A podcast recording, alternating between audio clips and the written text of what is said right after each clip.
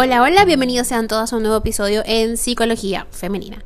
Para quienes son nuevos por acá, mi nombre es Isnecar Blanco, soy psicólogo clínico y me especializo en la atención a mujeres, trabajando lo que es el empoderamiento, el crecimiento personal y la autogestión emocional.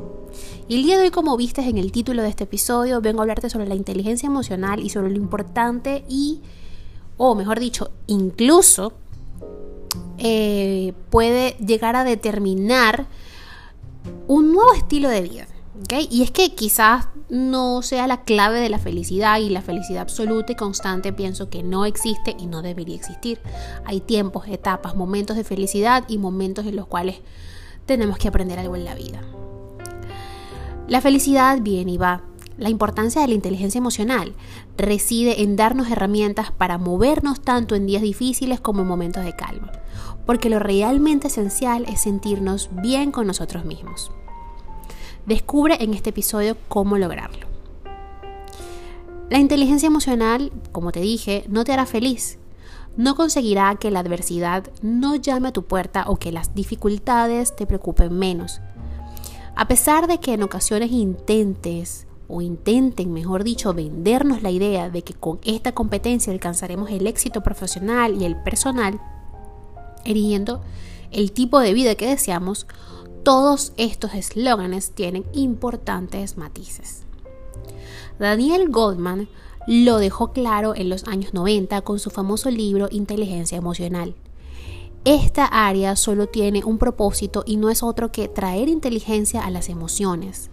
Esa es la auténtica clave habilitarnos como personas más hábiles en esta dimensión para desenvolvernos mejor en la convivencia con los demás y aprender a regular nuestro comportamiento, sabiendo que necesitamos y cómo responder ante estas necesidades. Esa es la meta y esa a su vez la auténtica magia.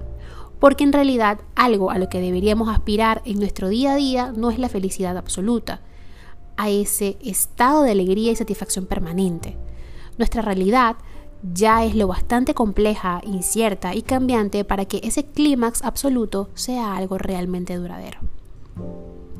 Lo que deberíamos anhelar es estar bien con nosotros mismos, sentir que aunque lleguen las dificultades tenemos recursos psicológicos para manejarlos.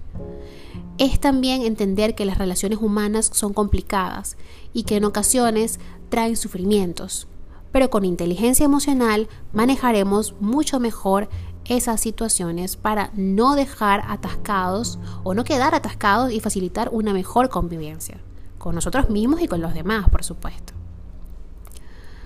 La falta de la inteligencia emocional es algo común. La vemos en esos adultos que no saben llevar una conversación en la que escuchar, respetar y expresar necesidades e ideas con claridad y sin perder los papeles. La observamos también en nuestros trabajos, en esos directivos que no cuidan del clima emocional de sus trabajadores e imponen un liderazgo agresivo. Es más, también apreciamos esa carencia en padres y madres que no saben educar a sus hijos en dicha competencia. Invalidan las emociones de sus niños con el clásico no llores, no te pongas así por eso, porque es una tontería. O el otro, el, clásico. Ya eres mayor para estas rabietas, así que ahí te quedas hasta que se te pase. Educar en inteligencia emocional es reconocer que detrás de cada conducta hay una emoción. Por tanto, la finalidad de todo progenitor será desarrollar esa madurez emocional y esa autoconciencia desde edades bien tempranas. Sin embargo, llevamos décadas viendo estas carencias y aunque a nivel educativo y en las escuelas ya se aprecia un cambio, aún tenemos mucho por hacer, corregir y promover. Por ello es necesaria a su vez clasificar algunas ideas o clarificarlas.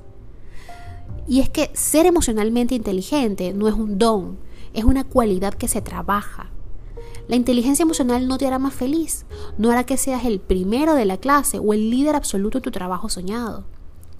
No estamos hablando de un don con el que uno puede catapultarse de manera directa hacia el éxito. Estamos ante una cualidad que nos permite asentar las bases para una realidad más satisfactoria y hábil. Comprender, usar, regular y manejar nuestras emociones permite, por ejemplo, lidiar mucho mejor con el estrés. Regular nuestros sentimientos, entender su mensaje y hacer de la empatía ese anclaje para comprender a los demás armoniza nuestras relaciones y nos permite sentirnos más seguros a la hora de interactuar. Todo ello son cualidades de vida, herramientas para el bienestar y recursos para afrontar la adversidad. Al fin y al cabo, la felicidad viene y va. Lo que necesitamos en realidad son mecanismos para movernos con presteza entre los días difíciles y recursos para sacar partido de los días de calma. Todo ello nos permite sentirnos autorrealizados y satisfechos con nosotros mismos en cualquier circunstancia, fácil o complicada. La inteligencia emocional eh, te ayudará a poder sentar las bases y poder sentirte mejor. Podrá eh, o pondrá, mejor dicho, los nutrientes psicológicos que necesitas para que consigas gestionarte esto es lo que nos demuestran, por ejemplo, en un interesante estudio llevado a cabo en el año 2007 en la Universidad de Oxford por el doctor Alex Furman. Según este trabajo, la inteligencia emocional asienta las bases para que nos percibamos como personas más satisfechas con nosotros mismos. Sin embargo, hay un elemento fundamental y es que la felicidad es un área multidimensional en ella se integran aspectos como nuestras relaciones afectivas y sociales, haber alcanzado ciertas metas, vivir acorde a nuestros valores, tener un día a día en el que no sintamos miedo o angustia y sentirnos realizados y realizadas, entre otros aspectos. La inteligencia emocional no es la respuesta a todo, pero impulsa y ayuda a alcanzar muchos de estos aspectos. Es más, esta cualidad por sí misma no va a evitar que nos lleguen las pérdidas, las decepciones y los fracasos. La infelicidad también forma parte de la vida y debemos aceptarla sabiendo que no es permanente.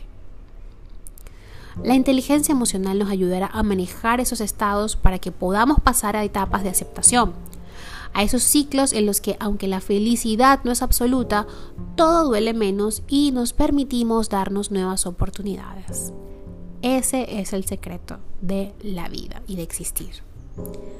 Hasta acá el episodio de hoy. Espero que lo hayas disfrutado y si ha sido así, por favor déjamelo saber a través de mis redes sociales, en Instagram, Twitter, Clubhouse eh, y Twitch como Psiqueplenitud11, en Facebook y en TikTok como psicóloga Isneikar Blanco.